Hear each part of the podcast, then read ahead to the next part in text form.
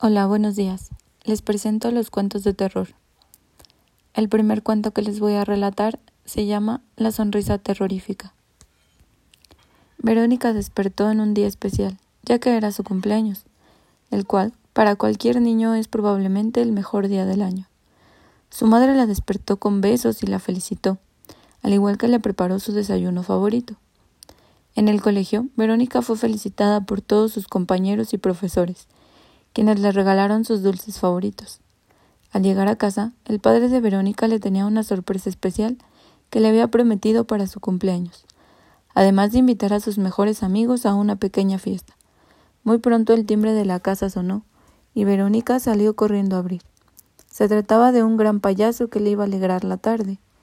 No obstante, la pequeña Verónica se asustó bastante, pues nunca había visto un payaso en persona, apenas los veía en televisión. El payaso estuvo toda la tarde intentando alegrar a los pequeños, en especial a la cumpleañera.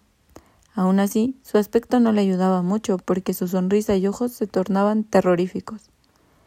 El payaso tuvo un descanso y se fue a cambiar al baño de la casa para ofrecer la última parte de su show. Sin embargo, la puerta quedó entreabierta, por lo que Verónica alcanzó a observar lo que sucedía. Verónica observó que el payaso tenía unos pies más grandes de lo normal y una bolsa con juguetes de todo tipo. El payaso se percató de que la niña lo observaba y le empezó a seguir por toda la casa, hasta que ella encontró a su padre, quien atrapó al payaso, quien resultó ser un ladrón de juguetes. El siguiente cuento se llama La Casa Oscura. Camila era una niña de once años que vivía sola con su padre, ya que, tras la muerte de su madre, habían quedado los dos solos. Su padre era un ejecutivo de cuenta que trabajaba para una empresa muy prestigiosa. Un buen día, el padre se acerca a su hija y le explica que lo habían ascendido en su trabajo, que eso era muy bueno para ellos, ya que iban a contar con más dinero mensualmente, pero que esto implicaría que deberían mudarse a otra ciudad. La niña, en tanto, Temerosa por esta decisión, finalmente terminó aceptando, y en el lapso de un mes se mudaron a esta nueva ciudad.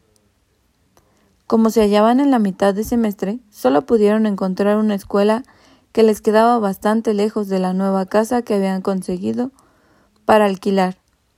Camila y su papá. Sin embargo, Camila estaba dispuesta a realizar todos los días ese largo viaje en ómnibus para que su papá pudiera estar feliz en su nuevo puesto de trabajo. Creo que te gustará la nueva casa, le decía a su padre mientras iban en el auto camino hacia el nuevo hogar. Me han dicho que es una casa muy grande, quizás algo más oscura, pero grande y cómoda al fin. Camila realmente tenía pocas pretensiones respecto a su casa nueva. Lo único que ella quería era tener su espacio para poder poner sus cosas, sus juguetes, su computadora, poder tener aunque sea comunicación virtual con sus compañeros de la anterior escuela, ya que con eso ya que con eso a ella le bastaba. Al llegar a la casa, Camila se sorprendió, pues realmente era muy grande y tenía un aspecto bastante lúgubre. Sin embargo, decidió ir a dormir, pues ya era tarde, así que prontamente desempacaron las maletas que tenían encima, pues el camión de la mudanza había llegado unos días antes junto con las camas y otros muebles grandes. Mañana temprano tengo una reunión de trabajo, por lo que deberás irte sola a la escuela. ¿Crees que puedas animarte? Sin dudarlo, Camila sintió con su cabeza y dándole un beso de buenas noches, se retiró a su habitación para descansar. Camila despertó ese día y ciertamente su padre ya se había retirado a la reunión de trabajo. Pero ¿cuál fue la sorpresa de la niña cuando llegó a la cocina? Y se encontró con una mujer bien vestida, aunque algo extraña en su caminar que la saludó. Buenos días, Camila. ¿Cómo estás? ¿Has descansado bien? Camila, un tanto sorprendida, pensó por unos instantes antes de responder y le dijo Sí, he descansado bien. No te sorprendas, sonrió la mujer, que no he venido a lastimarte, sino todo lo contrario. Soy la nueva empleada que ha contratado tu padre. ¿No te ha dicho nada?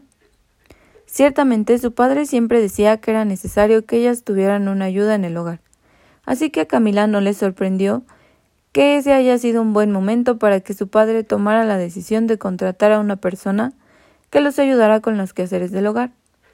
Mi nombre es María, continuó diciendo la señora. Pero ahora date prisa, pues llegarás tarde a la escuela. Camila se apresuró a terminar el café con leche que tenía preparado sobre la mesa, y apresuradamente tomó sus libros para meterlos dentro de la mochila. En ese momento uno de los libros se cae al suelo, por lo que María giró y observó el libro que Camila estaba leyendo. El libro se titulaba La Casa Oscura. Es un libro interesante, dijo María. Yo también lo tuve que leer para la escuela. Hablar sobre fantasmas. Espero que eso no te asuste. Camila siempre había sido una niña muy escéptica, por lo que la respuesta de ella fue En absoluto. No creo en fantasmas, y ciertamente me tienen sin cuidado esas historias. Tengo cosas más importantes en las que pensar. María simplemente sonrió y la despidió acercándole el libro. Para el almuerzo te preparé milanesas, porque sé que es tu plato preferido. Camila se retiró hacia la parada del autobús pensando que era lindo volver a tener una compañía que los espere a ella y a su padre cuando ellos regresen de sus actividades. Al terminar la mañana en su nueva escuela, Camila regresó a su casa. Cuando llegó, estaba su padre, que había regresado temprano aquel día del trabajo. Veo que has desempacado todo, Camila. Muy bien. No sé cómo has hecho para. pero hasta tuviste tiempo para desempacar mis cosas. Así que te agradezco por eso. Camila lo miró sorprendida. Papá, yo no he desempacado nada, ni siquiera mis cosas. Seguramente lo habrá hecho María la empleada que has contratado para que nos ayude en el hogar. El padre permaneció inmóvil durante unos cinco minutos, mirando hacia el infinito. Luego suspiró y dijo Empaca tus cosas, pues ya nos vamos. Yo no he contratado a ninguna empleada doméstica.